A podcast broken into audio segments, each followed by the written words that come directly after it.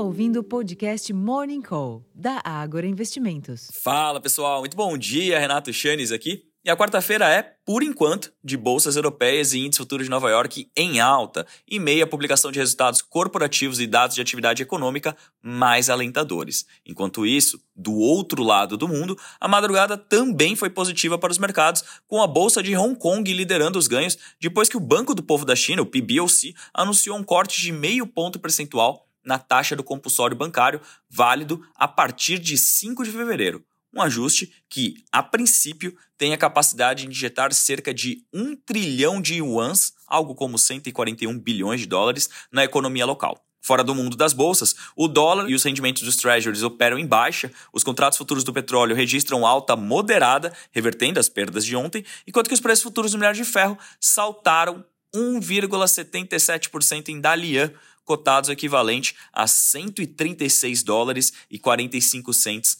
por tonelada. Mesmo após ter contrariado a tendência externa e subido ontem, o Ibovespa deve se guiar pelo bom humor externo e seguir em alta. O EWZ, por exemplo, que é o principal ETF brasileiro negociado no exterior, subia mais de 1% no pré-mercado, impulsionado pelo avanço das ADRs da Vale e da Petrobras.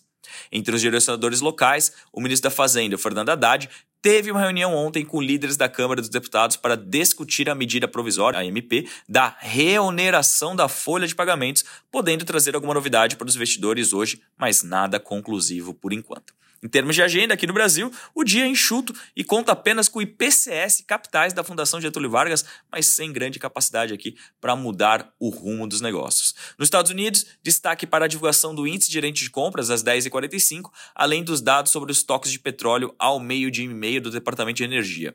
Na frente corporativa, saem os balanços da Tesla, IBM e AT&T, mas apenas depois do término dos negócios. E na Europa, finalmente, o índice gerente de compras, o PMI composto da zona do euro, que engloba os setores industrial e de serviços, subiu de 47,6 pontos em dezembro para 47,9 pontos em janeiro, atingindo o maior nível em seis meses, segundo dados preliminares divulgados hoje pela S&P Global em parceria com o Hamburger Commercial Bank.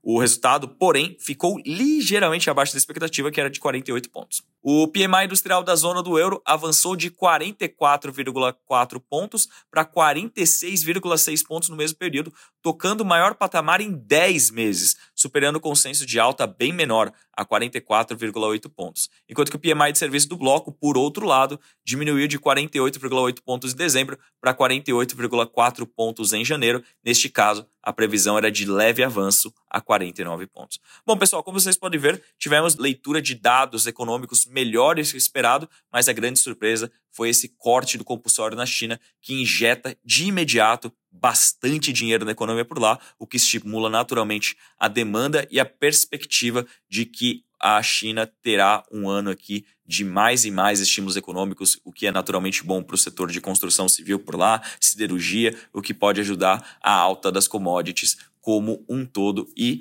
consequentemente também ser positivo para nós aqui no Brasil. Então é isso, eu vou ficando por aqui. Desejo a todos um excelente dia, uma ótima sessão e até a próxima. Tchau, tchau!